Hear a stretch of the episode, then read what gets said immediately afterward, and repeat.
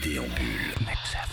Soyez les bienvenus sur votre radio Culture Électro à Charleroi. J'espère que vous allez bien. J'espère que vous avez passé euh, un excellent week-end. Nous, on est de retour avec la bande dessinée, mais je devrais plutôt dire aujourd'hui les mangas, puisque c'est Testy Cloche avec la secrétaire Kim, un manga euh, paru aux éditions Kibbutz. Il s'agit donc d'une BD coréenne, une culture qui connaît un franc succès depuis quelques années en Occident.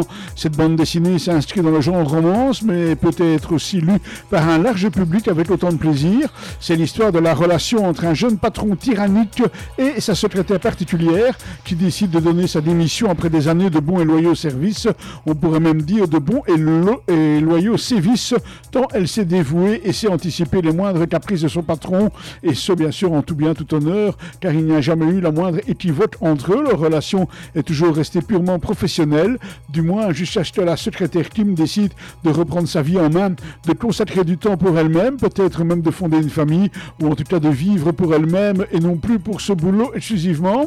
Et c'est alors que son patron se rend compte de l'énorme perte à laquelle il doit faire face.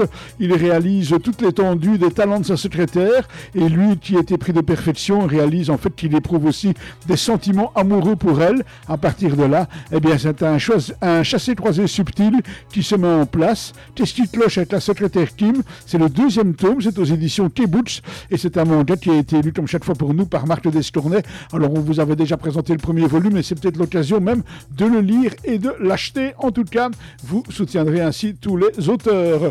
Nous, eh bien, on se retrouve avec grand plaisir demain sur Mix FM et demain, on sera dans un tout autre domaine puisqu'on parlera du chat, oui, le fameux chat de Philippe Deluc.